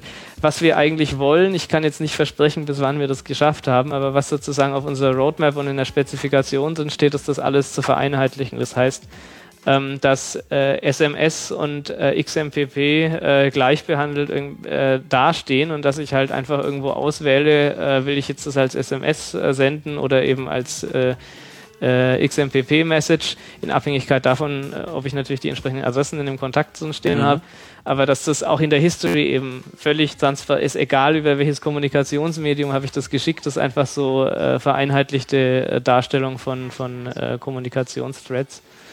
Ähm, und E-Mail dann eben auch dort mit hinein integriert. Das Aber es gibt derzeit noch keinen Java-Client, der auf dem Telefon läuft?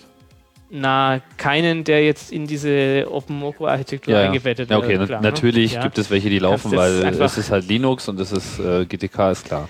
Ja. Gut, also es ist auf jeden Fall absehbar, dass das äh, kommen wird und alle denken darüber nach. Das ist richtig. Ansonsten möchte ich noch zu deiner ursprünglichen Sache, naja, mir gefällt das alles nicht, was bisherige Telefone machen und so. Das heißt, äh, wenn wir dann jetzt erstmal ein User Interface haben, auch wenn es jetzt, und wenn es dann irgendwie eine, eine, sagen wir mal, einer alleine wird es wahrscheinlich nicht schaffen, aber wenn es dann zwei, drei Leute gibt, die sagen, uns stinkt das jetzt so, äh, das passt uns überhaupt nicht, wir wollen das anders haben, dann kann man das mit unserem Telefon ja auch tatsächlich anders machen. Das ist halt der große Unterschied. Ähm, und man muss dann nicht anfangen, alles von vorn zu schreiben, sondern man hat ja eben schon den ganzen Quellcode da äh, für die Funktionalität und äh, kann sich dann vielleicht nur noch über das Interface Gedanken machen, um das zu verbessern.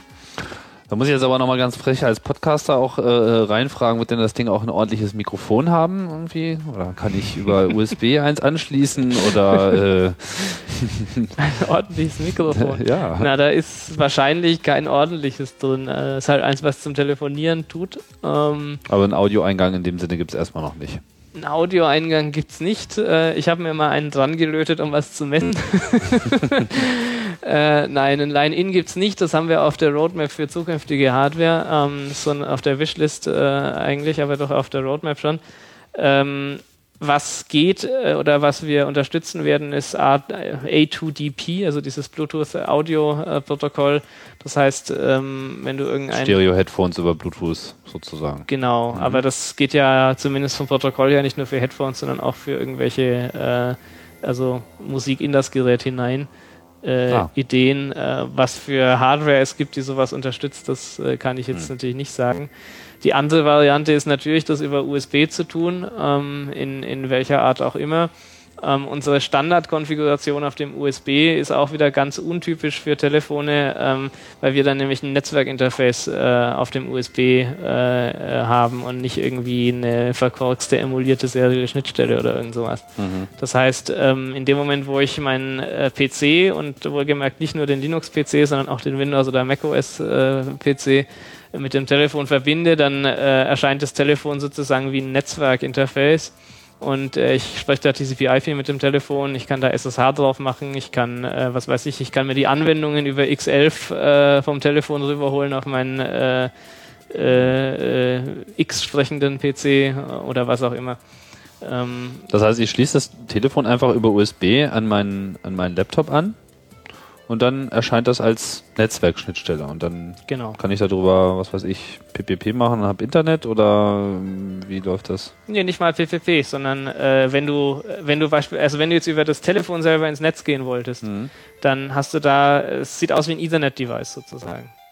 Und dann macht das Telefon für mich dann das auch äh, DHCP und so weiter, dann kriegt die genau. IP-Adressen davon. Ah, alles klar. Also genau. im Prinzip wie so ein DSL-Router, den man äh, Richtig, direkt äh, an seinen Rechner anschließt. Genau, es ist quasi wie ein, wie ein Router, nur dass der nach oben hin eben GPS spricht. Ah, ja, da sprichst du aber schon einen ganz interessanten Bereich an, weil über Linux-Integration haben wir natürlich jetzt, also das ist ja sozusagen der totale No-Brainer, wenn das Telefon selber von der Linux-Community entwickelt wird und unter Linux läuft, dann wird natürlich die Integration unter Linux gut laufen. Gibt es dann auch schon Projekte, die jetzt auch ganz gezielt versuchen, dieses Telefon von vornherein zu so einem First-Class-Citizen mit äh, den populären Desktop-Plattformen äh, zu machen? Ist mir jetzt nicht bekannt. Das wäre wahrscheinlich auch noch ein bisschen zu früh im Moment, ähm, weil wir ja, also es ist einfach noch sehr viel Flux überall drin in dem Projekt. Ähm, ich denke, das ist eher was, was man dann, wenn äh, die eigentliche Kommunikation und Integration mit der Linux-Seite auf dem Desktop äh, äh, sauber läuft, dann kann man sozusagen äh, das, diese Dinge übertragen auf die Windows- und macOS-Welt. Wir haben das natürlich im Hinterkopf mit der Entwicklung oder während der Entwicklung. Ähm, was wir eben wissen oder was wir, also ist, dass diese Netzwerkfunktionalität äh, gegeben ist äh, unter den, auch unter den populären äh, Betriebssystemen. Ähm, ansonsten darüber hinausgehend, wie es jetzt zum Beispiel mit der ganzen Synchronisierung und Integration und derartigen Dingen ist, äh, kann ich im Moment nicht beantworten, aber es ist definitiv ähm, in der Spezifikation des Produkts enthalten, dass das auch funktioniert unter anderen Betriebssystemen. Aber das ist ja im Prinzip dann auch die schöne Sache. Das äh, System ist komplett offen für Entwickler und schafft ja an der Stelle dann auch Möglichkeiten für ja, neue Entwickler dazuzukommen. Was, was ist so deine Botschaft an, an, an potenziell an der Plattform interessierte Entwickler, was sie jetzt äh, am besten tun sollten?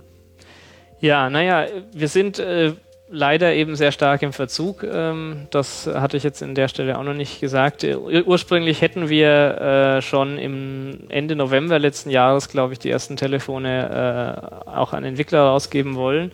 Das hat sich dann verschoben auf, ursprünglich haben wir gesagt Mitte Februar, dann gab es nochmal ein Hardware-Problem. Also wir hatten unglaublich viel Schwierigkeiten mit Hardware-Bugs und ähm, haben jetzt dann, ich glaube, vor naja, einer Woche oder so knapp ja doch, letzten Freitag, glaube ich, oder Samstag haben wir die ersten äh, Telefone dann verschickt. Also wir haben gesagt, 50 äh, Entwickler kriegen von uns kostenlosen Telefon. Da haben wir uns mal überlegt, welche Leute aus der freien Software-Community man eben da Also letzte Woche Anfang kann. März für die Leute, genau. die diesen Podcast irgendwann hören. Genau, Anfang ja, März 2007.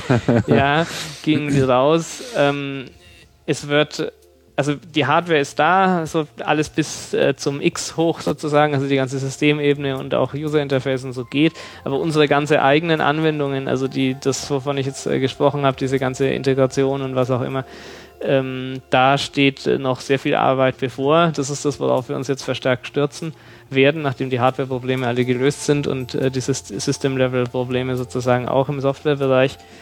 Ähm, man kann also jetzt noch nicht irgendwie äh, einfach äh, was weiß ich, sowas wie eine vollständige API-Referenz für die äh, OpenMoko-Klassenbibliotheken oder so, sowas gibt es noch nicht ähm, weil da noch sehr viele Änderungen drin sind. Das ist auch eben gerade das Schöne, dass wir auch intern so einen evolutionären äh, freien Softwareentwicklungsprozess haben. Das heißt, da gibt es jetzt niemanden, der eine Bibliothek schreibt mit einer API-Spezifikation und dann gibt es den Typen daneben, der schreibt eine Anwendung und äh, wenn dem die API nicht passt, dann muss er sich da irgendwie übel äh, drumherum hacken, sondern wenn der Anwendungsentwickler halt noch irgendwas braucht in der darunterliegenden Klassenbibliothek, dann hackt er das halt in die noch mit rein und, und äh, das ganze Interface äh, entwickelt sich dann eben. Es gibt auch nichts, was ich jetzt in irgendeiner Art und Weise als eine stabile Release oder überhaupt als eine Release bezeichnen würde. Wir haben äh, offiziell betiteln wir die gegenwärtige äh, Firmware oder halt die, die Software-Images äh, für die Geräte auch als Snapshots. Das heißt, das sind einfach so aktuelle Schnappschüsse der, der, des Entwicklungsstadiums. Ähm, Entwickler, die äh, interessiert sind, äh, was zu machen mit dem Telefon oder überhaupt mit der, mit der Softwarearchitektur, mit dem OpenMoko, ähm, würde ich im Moment empfehlen, naja, einfach mal äh, sich anschauen, was bei uns im Subversion-Server liegt, äh, sich ein bisschen die, die Bibliotheken anschauen. Äh, vor allem kann man sich im Moment schon beschäftigen mit dem äh, Open Embedded System. Ähm, also was wir machen, ist ja letztendlich eine, eine GNU-Linux-Distribution, um das in, in äh, RMS-kompatiblen äh, Terminologie auszudrücken. Mhm. Und ähm, diese Distribution muss ja von irgendwas gebaut werden. Ja, bei, bei Red Hat gibt es RPMs, bei Debian gibt es äh, äh DPKG als Paketformat und als äh, Paketverwaltungssystem. Und wir haben das sogenannte IPK-System, das ist äh, was auch im äh, was weiß ich, OpenZaurus äh, und im OpenWrt-Projekt und so verwendet wird als Paketformat im Embedded-Bereich. Und gebaut wird diese ganze Distribution, muss ja alles cross-compiled werden und so ähm, mit einem äh, System, das heißt Open Embedded. Und Open Embedded ist sozusagen ein, eine Metadistribution, also ein Distribution Building Framework. Und ähm, man kann mittels Open Embedded sich die OpenMoko-Distribution bauen lassen, äh, komplett aus dem Quellcode, ohne dass man überhaupt äh, irgendwas äh, sozusagen von vornherein darlegen hat. Da wird erstmal der Cross-Compiler gebaut und die, was weiß ich, und diese ganze Toolchain und so weiter. Und äh, das heißt also, wenn man dann später mal Softwarepakete entwickeln will und auch ausführen will auf dem Telefon oder auf ein, irgendeinem Telefon, was unterstützt wird, dann äh, muss man natürlich mit diesem Open Embedded umgehen können um überhaupt Pakete bauen zu können für die Zielplattform. Mhm. Das heißt also, jeder, der da einsteigen will, kann sich jetzt schon mal ein bisschen Training äh, angedeihen lassen, damit er überhaupt diesen Entwicklungsprozess mitverfolgen richtig, kann. Ja, Und gibt es irgendwas, gibt es äh, bestimmte Arten von Programmierern oder Sachen, nach denen ihr gerade besonders fahndet oder wo ihr Verstärkung gut gebrauchen könntet? Also was wir im Moment äh, dringend brauchen, sind Leute, die wirklich ähm, viel Erfahrung haben im äh, GTK-Anwendungsentwicklungsbereich. Das heißt, äh, so mit äh, Systemlevel-Leuten wie mir, äh, da sind wir gut versorgt und brauchen auch nicht mehr so viele. ähm, auch so, was jetzt sagen wir mal Packaging und, und solche Dinge betrifft, sind wir auch gut äh, ausgerüstet mit, Know-how. Aber, aber User Interface. David. Ja, auch muss nicht unbedingt mal User Interface sein, aber eben äh, an, also wirklich, es sind ja doch dann sehr komplexe Anwendungen. Also wenn man sich diesen Dialer anschaut mit dieser ganzen Kommunikationshistorie und Autocompletion von Telefonnummern und was da so alles an mhm. Features drin hängen, auch diese ganzen Dinge wie, äh, was weiß ich, äh, dass dann mal äh, noch äh, reagiert werden muss auf ganz komische Dinge im Telefoniebereich. Also wenn da jetzt irgendwie äh, die Verbindung abbricht oder was auch immer, da gibt es also lauter so äh, States, die mal irgendwie passieren können, die man normalerweise gar nicht denkt die, die man gar nicht mitbekommt. Aber es ist auf jeden Fall sehr viel Komplexität in diesen Anwendungen vorhanden. Und wir suchen Leute, die sich eben äh, mit der GTK-Welt auskennen, sehr gut. Ähm, also GTK heißt jetzt dann eben äh, G-Object Pango und, und was mhm. da so alles äh, in dem Bereich. Das, was das, man halt auch so unter GNOME normalerweise genau. eben programmiert. Auch mhm. DBus, also das Desktop-Bus-System, äh, diese Messaging-Architektur, die verwenden wir auch auf dem Telefon. Ähm, und diese Sachen und äh, zwar eben wirklich Leute, die Anwendungen von Grund auf entwickelt haben schon mal. Komplexere. Mhm. Ja, jetzt nicht irgendwie mal äh, hier und da ein Patch vielleicht irgendwo geschrieben oder mal einen Code gelesen, sondern Leute, die wirklich echt Erfahrung haben im, in der Anwendungsentwicklung, äh, also from scratch in dem Bereich. Mhm. Da könnten wir ein paar Leute gebrauchen und ähm, also wir können anbieten, äh, Bezahlung für äh, Entwicklung von GPL-lizenzierter Software in einem doch sehr interessanten Bereich. Ich denke, da äh, ist es auch schon sehr attraktiv mitzuarbeiten. Mhm. Ja, und man hat auch die Möglichkeit, an einem ja, doch recht groundbreaking Projekt teilzunehmen, wo dann später äh, Millionen Leute mit der Software dann auch arbeiten auf diesen portablen Geräten. Weil es gibt definitiv, denke ich, einen, einen großen Bedarf an einem freien Telefon, nicht nur damit man mal irgendwie sein Linux drauf hat, sondern das, darauf wollte ich jetzt nochmal so kommen, äh, Telefone sind natürlich auch ein, ähm, soll ich sagen, ein, ein, ein Ort, wo doch extrem Kommunikation betrieben wird. Man äh, telefoniert, man verschickt E-Mail, man chattet, man macht SMS und das ist natürlich dann auch alles so ein bisschen sicherheits- und Privatsphären relevant. Wo siehst du denn da so die, ähm, die Vorteile des Telefons gegenüber anderen Telefonen, die man so jetzt äh, im Laden kaufen kann und was ist da auch eure Security-Strategie? Ja, also zunächst ist es so, dass wir natürlich einmal diesen ganzen proprietären GSM-Bereich haben, der uns natürlich auch aus Sicherheitsaspekten heraus her suspekt vorkommt. Ich bin ja auch jemand, der eher traditionell aus der IT-Security kommt und äh, da ist mir das natürlich auch ein Dorn im Auge. So, jetzt gibt es dann natürlich die Leute, ob man sie jetzt als Verschwörungstheoretiker bezeichnen will oder nicht, die sagen, na ja, aber da haben doch die ganzen Geheimdienste dieses Feature irgendwie remote äh, irgendwie das Mikrofon von dem Telefon anzuschalten und Leute abzuhören. Und äh, genau das kann man mit unserem Telefon garantiert umgehen, weil nämlich alles, was irgendwie in dieses GSM-Modul rein oder raus geht, inklusive der Audiosignale, erstmal über die von Linux kontrollierte Seite geht. Das heißt, wenn ich im Audiomixer von der Linux-Seite her irgendwie das Mikrofon auf Mute setze oder halt überhaupt zum Beispiel die Phantomspannung für das Mikrofon ausschalte, dann weiß ich, das ist aus. Und da kann der GSM-Teil schreien und tun und, und quietschen, aber er kann dieses Mikrofon nicht einschalten. Das heißt, äh, das ist sozusagen schon mal von der Hardware-Architektur her äh, ausgeschlossen, dass sowas äh, gehen würde, selbst wenn solche Backdoors in dem GSM-Stack drin wären. Auch äh, den GSM-Teil kann ich komplett ausschalten, das ist auch gewährleistet, weil man ihm einfach die Spannung ausschalten kann von der Linux-Seite her und dann ist er halt weg. Das heißt, man kann sicherstellen, dieses Telefon ist auf gar keinen Fall irgendwie eingebu eingebucht. Es kann Genau. nicht getrackt werden vom GSM-Netz. Genau, das Mhm. kann man sicherstellen. Äh, und eben, wie gesagt, diese Abhörfunktion kann man auch sicherstellen, dass die nicht gegeben ist. Ähm, Früher ja. war das ja immer so ein bisschen der Running Gag, aber mittlerweile, glaube ich, muss man das echt ernst nehmen. Ja, ja, also ich, ich meine vor allem, also wenn man jetzt so ein, so ein Telefon von, von Grund auf neu entwickelt, ähm, dann ist es ja absolut einfach, sowas mit zu berücksichtigen, ja. Also äh, natürlich der, der 0815 Telefonentwickler und der 0815 Telefon-User, der macht sich da keine Gedanken drüber, aber wenn wir jetzt sozusagen als Leute mit diesem Bewusstsein äh, ein Telefon von Grund auf neu entwickeln, dann passen wir natürlich auf, dass wir da solche Dinge ausschließen können. Ähm, dazu kommt, dass auch diese GPS-Einheit keinerlei direkte Verbindung zum GSM-Teil hat. Das heißt, das geht auch wieder über diese Linux-kontrollierte äh, CPU. Das heißt, da gibt es keinerlei Möglichkeiten, dass Positionsdaten irgendwie direkt zum GSM kommen, ohne dass äh, die freie Software daran beteiligt wäre. Ähm, darüber hinaus äh, haben wir äh, auch, äh, wenn das, also so wie das Telefon ausgeliefert wird, haben wir da äh, IPsec äh, zum Beispiel drauf. Das heißt, man kann über das GPRS äh, verschlüsselte Also IP-Kommunikation Verschlüsselte. TCP-IP-Kommunikation, Internetkommunikation, Genau, wenn man es haben will. wenn man das haben will. Und Auch- natürlich so VPN, Virtual Private Networks Geschichten ist richtig, alles kein großes Problem, sowas zu installieren. Wird wahrscheinlich auch von Anfang an in irgendeiner Form schon. Na, IPsec ist ja eine der Ja, VPN-Technologien okay, und richtig. auch OpenVPN, wenn wir auch. Aber äh, auch so ein Management-Interface, damit man sowas leicht aufbauen kann, wäre natürlich sehr wünschenswert. Ne? Das ist richtig. Ähm, ist auch auf der Liste, ist natürlich von der Priorität her etwas untergeordnet. da sind wieder die Anwendungsentwickler gefragt. Das richtig und äh, da sind auch wieder Leute gefragt, die vielleicht mal irgendwie äh, dem Projekt äh, was äh, beitragen möchten.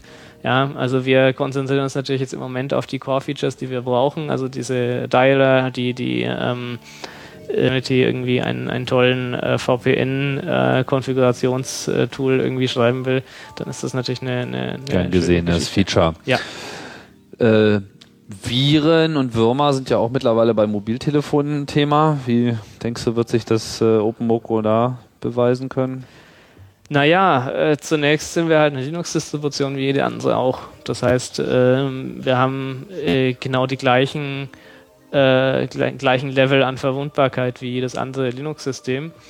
Ähm, wir haben ein Paketformat, also dieses äh, IPK-Format das, und äh, das IPKG, das ist das Programm, äh, das sozusagen diese Paketverwaltung macht hat auch ähnlich wie apt oder, oder andere Tools im, im Linux-Bereich die Möglichkeit, eben äh, Updates automatisch zu erkennen äh, auf äh, dem OpenMoko-Server und dann eben äh, Paket-Updates zu installieren.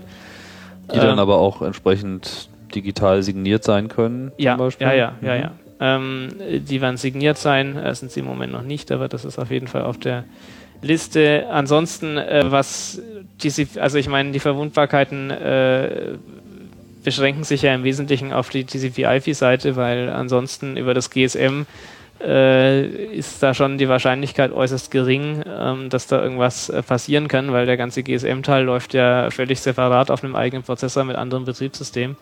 Und dass jemand sozusagen erst äh, dieses System exploitet, um dann irgendwelche komisch gestrickten AT-Kommandos auf die Linux-Seite zu, äh, zu schicken und dann dort irgendwas zu exploiten, das ist dann schon irgendwie außerordentlich ähm, unwahrscheinlich. Ich will jetzt nicht sagen ausgeschlossen, aber es ist schon äh, eine ganz andere Geschichte. Und äh, gut, auf der TCP-IP-Seite, naja, wir haben da standardmäßig natürlich keine irgendwie offenen Dienste, abgesehen von SSH. Äh, offen, das heißt, äh, da gibt es jetzt kein, keine Ahnung, Samba oder was auch immer auf dem Telefon oder kein Apache. Äh, das heißt, die, die Angriffspunkte sind da doch äh, beschränkt ähm, auf der Ebene. Äh, was dann E-Mails und dergleichen anbetrifft, naja, gut, sicherlich. Da ist dann halt die Frage, wie ist die Codequalität von, von äh, den Bibliotheken. Aber zumindest so ist es halt ein offener Prozess an der Stelle. Es und, ist ein offener äh, Prozess. Es wird äh, Security-Updates geben, äh, wie bei jeder anderen guten Linux-Distribution. Ähm, wir haben überhaupt ein Betriebssystem, was, was äh, zwischen äh, unterschiedlichen Security-Levels halt differenziert. Unser User-Interface läuft ja auch nicht irgendwie mit Systemprivilegien und was weiß ich, auch der, der GSM-Daemon, der sozusagen die, die Kommunikation mit dem GSM-Teil abliefert, äh, läuft eben wieder als eigener User und so weiter. Also mhm. Ja, jetzt zum Schluss möchte ich dann nochmal auf den Punkt kommen. Jetzt haben wir ja viel über Features geredet, die jedes Telefon hat oder vielleicht ähm, besser tun sollte.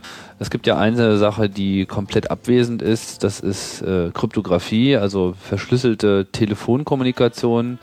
Inwieweit habt ihr euch da schon Gedanken gemacht? Inwieweit lässt dieser eingeschränkte Zugriff auf das GSM-Modul eine effektive Kryptographie überhaupt zu und ist da schon irgendwas am sich entwickeln? Ja, also zunächst ist es ähm, für äh, FIC oder OpenMoko aus äh, Business-Aspekten heraus jetzt äh, natürlich kein, kein äh, unglaublich wichtiges Feature. Das heißt, ähm, ist ein nice to have irgendwo auf der Liste. Nichts, worauf, wo wir jetzt äh, äh unglaublich äh, viel Zeit sozusagen so verwenden würden. Ähm, man hat prinzipiell äh, die Schwierigkeit bei GSM, dass die Art und Weise, wie Sprachdatenverbindungen bei GSM gemacht werden, eigentlich keine äh, Kryptographie zwischen rein äh, schalten lassen.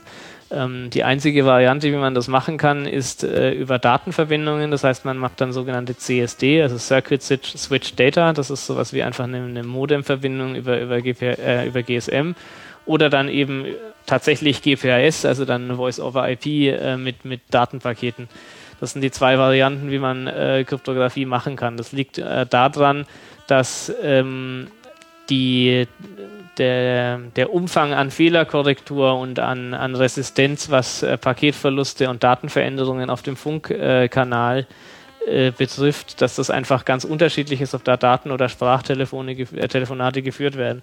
Das heißt, egal was für einen Level an Zugriff man auf, die, äh, auf das GSM-Modem hat, ähm, es ist einfach eine fundamentale technische Beschränkung. Man kann bei einer normalen GSM-Gesprächstelefonie äh, kann man keine Kryptographie äh, zwischenschalten. Das äh, halte ich für ausgeschlossen. Ja gut, aber das GSM macht ja selber auch schon Krypto quasi mit dem Netz. Äh, ja. Kann man ja im Prinzip auch genauso gut das ist aber, das ist aber keine End-zu-End-Kryptographie. Das ja. ist das große Problem. Also was GSM hat unterschiedliche Cipher und äh, das, was dann für die, für die Daten passiert, das ist aber eine Verschlüsselung, die nur zwischen dem Mobiltelefon und der Basis, nächstgelegenen Basisstation passiert und danach läuft das Ganze unverschlüsselt weiter. Ähm, und äh, eine End-zu-End äh, Geschichte würde halt auf einer anderen Ebene innerhalb des äh, Protokollstacks liegen und äh, das verträgt sich dann eben, wie gesagt, mit dieser äh, mit diesen äh, Konversions- und Fehlerkorrekturmechanismen nicht. Mhm. Es ist auch so, dass die kommerziell verfügbaren Produkte in dem Bereich, die machen ja auch genau den gleichen Trick. Das heißt, die machen eine Datenverbindung auf und äh, äh, nehmen dann halt irgendeinen beliebigen äh, Voice-Codec, wie man für Voice-over-IP auch nimmt. Aber haben dann halt immer dieses Delay mit drin. Ne? Genau. Also das wird man noch sehen. Es gibt, äh, fällt mir gerade noch ein, es gibt ja auch diese Diskussion bei GSM-Telefonen, die Kryptographie, also das Einschalten der Basisverschlüsselung von GSM kann ja netzseitig quasi angefordert werden von dem Telefon, dass das ausgeschaltet werden soll. Wie wird sich das dann bei dem Neo 1973 da also unser GSM äh, beherrscht die sogenannten Ciphering Indications. Das heißt, das GSM-Modul kann äh, gegenüber dem äh, Linux-Teil melden, ob Verschlüsselung an ist oder aus und spezifikationsgemäß meldet es das auch. Es kann aber sein, dass der äh, Mobilfunkanbieter bei Ausgabe der SIM-Karte auf der SIM-Karte hinterlegt, dass der GSM-Teil das unterdrücken soll. Hm. Das erfahren wir dann aber auch. Das heißt, ich kann den, das GSM-Modem fragen, äh, zwingt dich die SIM-Karte dazu, uns zu sagen, dass du uns nicht mitteilst, wenn die Verschlüsselung abgeschalten wird. Und dann sagt das GSM-Modem eben, ja, sie zwingt mich oder nein, sie zwingt mich nicht. Und also ich habe das hier mit, mit äh, meinen E-Plus-Karten, wo ich im Moment und Base, äh, wo ich hier äh, äh, meine äh, Entwicklung betreibe, da funktioniert das mit den Ciphering Indications. Das heißt, ich bekomme äh, nach der Netzregistrierung bekomme ich ihm mitgeteilt, sowohl für GSM als auch für GPRS, dass die äh, Verschlüsselung an ist. Jetzt ist es natürlich eine Vertrauensfrage, kann man dem GSM-Modem da trauen, mhm. aber zumindest die GSM-Spezifikation fordert an, dass das äh, gemacht werden muss und dass das auch so angezeigt werden muss. Und äh, es ist kein optionales Feature meines Wissens nach. Das heißt, eigentlich würde das Telefon nicht GSM-compliant sein und damit sozusagen nicht zulassungsfähig, wenn das nicht stimmt. Also ist die Frage, kann man darauf vertrauen oder nicht? Aber in dem Moment, wo das Modul sich korrekt verhält, kann das Telefon auf jeden Fall diese Information zur Kenntnis nehmen und es dann auch ja, äh, zeigt es an. wird es dem auch sagen. Ja, das gibt's äh, in der in der in unserem äh, Panel sozusagen gibt es dann eine Doc-App in dem Panel drin, was das anzeigt. Gut, ich würde sagen, jetzt haben wir das auch alles mal ganz gut äh, abgedeckt, was es an Informationen gibt. Wenn jetzt noch weitere Informationen, äh, wenn es nach weiteren Informationen dürstet, der sollte marschieren zu openmoco.org. Genau, openmoco.org ist das Portal. Äh, da kommt man dann aufs Wiki, auf unseren Bacilla, auf die Mailinglisten äh, und dergleichen. Ähm, und äh, in Kürze wird es dann auch äh, openmoko.com geben, das heißt die Seite, wo man Telefone kaufen kann. Und diese Telefone kann man kaufen ab wann? Äh, ich würde mal sagen, erste Woche April ähm, ist äh, ein realistischer Zeitpunkt, wo man Telefone im Direktvertrieb bestellen kann. Das heißt, man bestellt die über einen Webshop mit Kreditkarte oder ähnlichem und bekommt die dann aus Taiwan zugeschickt. Mhm. Ähm, äh, die, der Zeitpunkt äh, nach Roadmap, wann die Telefone auch über, so über, also sagen wir Großhändler und Einzelhandel äh, im Computerbereich verfügbar sein sollen, ist September. Ob wir das halten können, weiß ich noch nicht. Wird sich zeigen. Genau. Okay. Gut, das war Chaos Radio Express 42. Vielen Dank, Harald, für die ausführliche Information zum Telefonprojekt OpenMoko können wir uns erstmal ordentlich verabschieden hier. Tschüss, äh, vielen Dank fürs Zuhören und äh, alles weitere unter chaosradio.ccc.de und wenn ihr Anmerkungen zur Sendung habt, wie immer chaosradio.ccc.de. Wir freuen uns auch über Feedback. Tschüss. Ich sag Tschüss.